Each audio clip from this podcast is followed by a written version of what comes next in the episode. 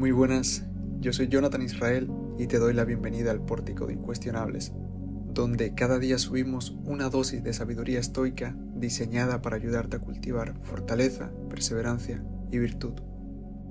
Aprende con nosotros el verdadero arte de vivir. 2 de enero. Recupera tu tiempo.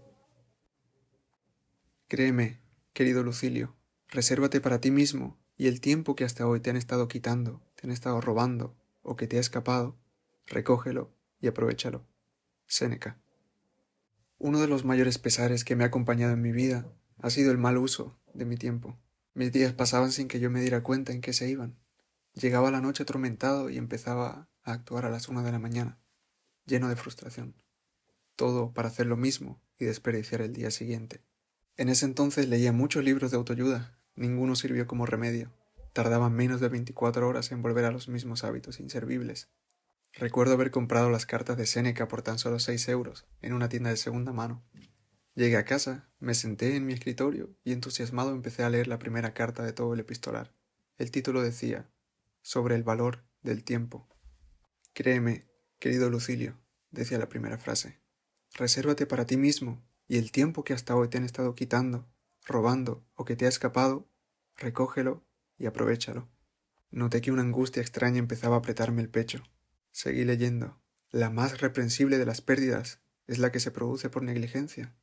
Notaba aún más el latido doloroso de mi corazón.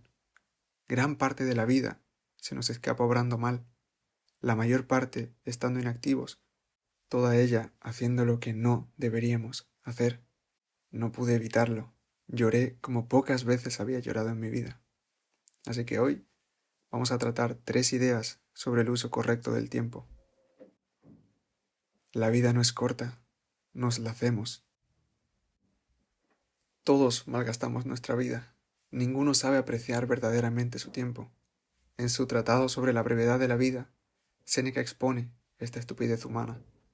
Este lapso de tiempo es inevitable que se os escape rápidamente, pues no retenéis ni ponéis freno a la cosa más fugaz de todas, sino que la dejáis pasar como si fuera algo en extremo abundante y fácil de recuperar. Porque la vida no es corta, nosotros nos acortamos la vida. La mayor parte de ella la malgastamos, como decía Séneca, estando inactivos. Postergamos cosas que son importantes para nosotros, mientras que desperdiciamos nuestra vida en cosas superfluas. Pasamos horas en redes sociales atendiendo a las vidas ajenas, es que perdemos nuestra vida. Internet es un pozo profundo en el que tiramos muchas horas de nuestro día, noticias, que por cierto no conozco a nadie a quien ver o leer las noticias le ayuden algo a más que estresarse. Rumores de famosos, fantasear con cosas que nunca compraremos, scrollear en Instagram, TikTok, YouTube, Twitter, Facebook, etcétera etcétera. Todo ello para distraernos de lo que verdaderamente tenemos que hacer, aquello que tampoco hacemos por caminar la senda que no debemos caminar. Perseguimos aquello que nos proporcionará poco más que problemas, fama, ansia de riqueza, poder, sexo. Deseamos lo mismo que desea el rebaño. Vamos detrás de las mismas cosas que los necios. Y los necios nunca viven, tan solo existen.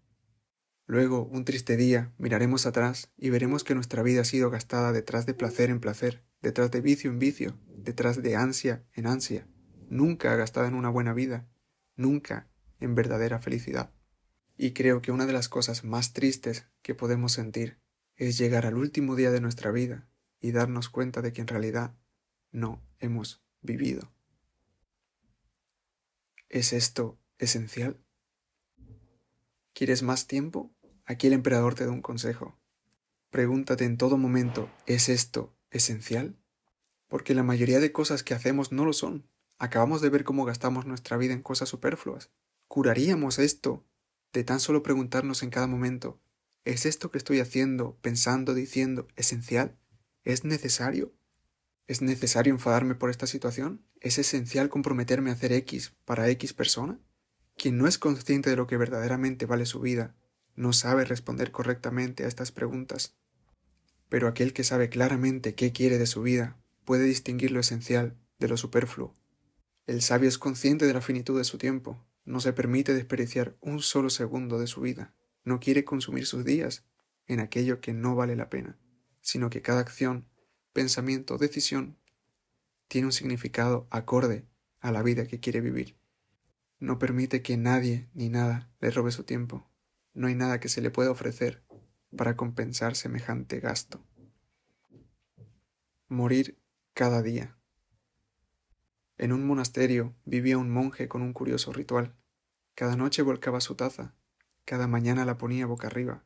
Era su hábito mejor forjado.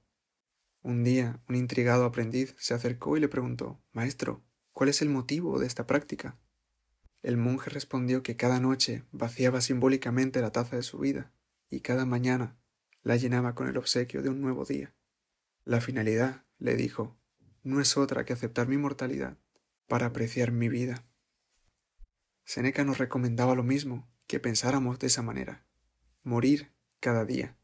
Él decía, en el momento de acostarnos, digamos alegres y contentos, he vivido, he recorrido la carrera que la fortuna me concedió.